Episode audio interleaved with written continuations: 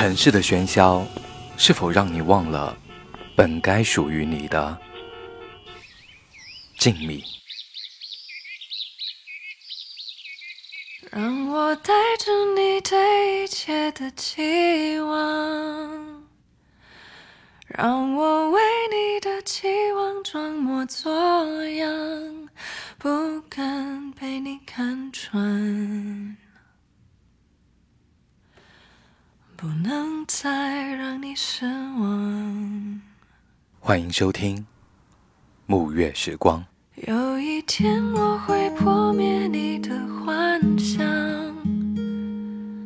但我希望我还值得你欣赏。我从来就是这样，那是你的想象。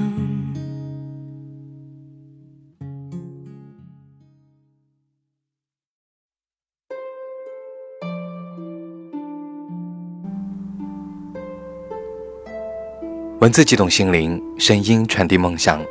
这里是月光抚育网络电台。大家好，欢迎收听新一期的沐月时光，我是你们的主播沐月。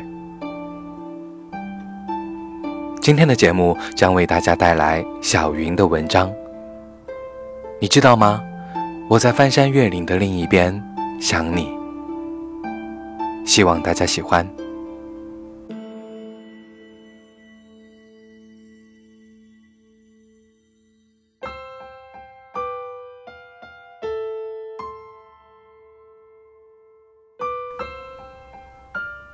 你知道吗？虽然隔着千山万水，但是却挡不住我的想念。纵然我还是那样的不听话。这是偶然听到朋友 H 说的话。她不是一个善于煽情的女孩子，但是当我听到这些话的时候，我发现此前我可能想错了。我想，只要情到深处。大概我们所有的人都是煽情之人，甚至可能是一个诗人。H 告诉我说，不懂是在哪一刻，他忽然发现父母苍老了。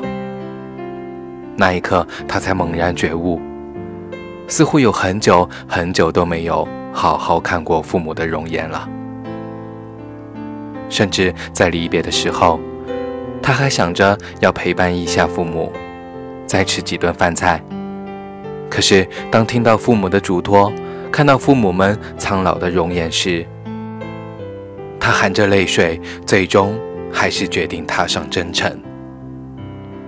因为他希望他可以通过自己的拼搏，给予父母更好的东西，同时也希望更有自主性，不用总是纠结于陪伴或者远行。这就是为什么，纵然城市繁华，却也抵不过故乡的一方水土。之所以这样说，我想大概是因为没有哪一个游子不思乡吧。也许会有人问：既然那么舍不得，为何还要远离故乡，奔走于异乡呢？那么反过来说。如果可以，谁又愿意远走他乡呢？因为每一段旅程都有它的理由。我想，不管是什么样的理由，他们都有一个共同点：因为爱。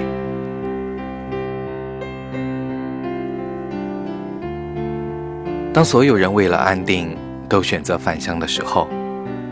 他却执意决定要从一座熟悉的城市，到另一座陌生的城市里去打拼。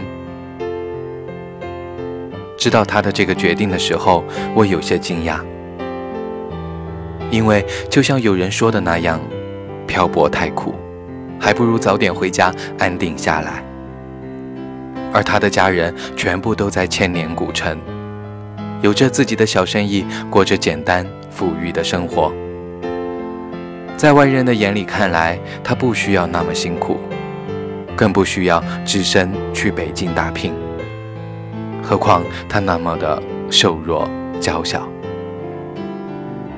当我问起他的时候，他只是说：“我想再闯一闯。”他的语气是那么的平淡，我在他的眼神里甚至看不到一丝的恐惧。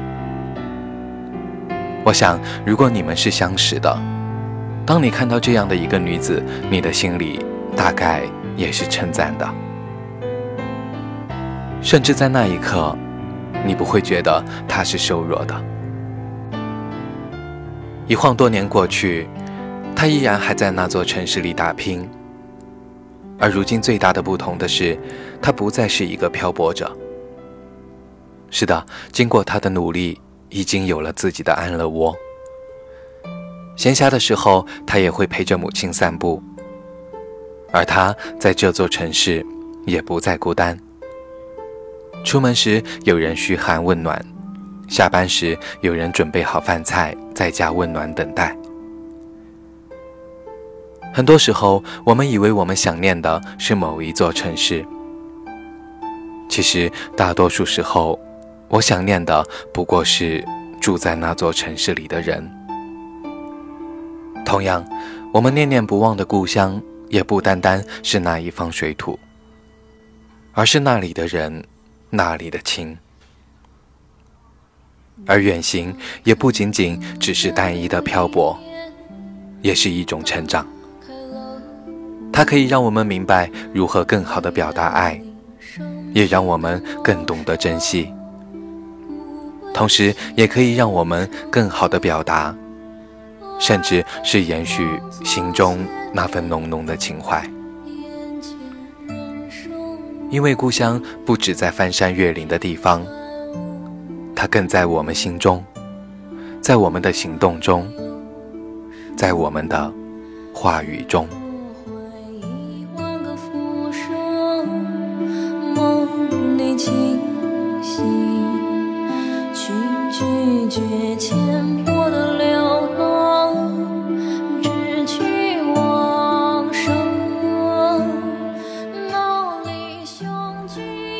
今天的节目就是这样。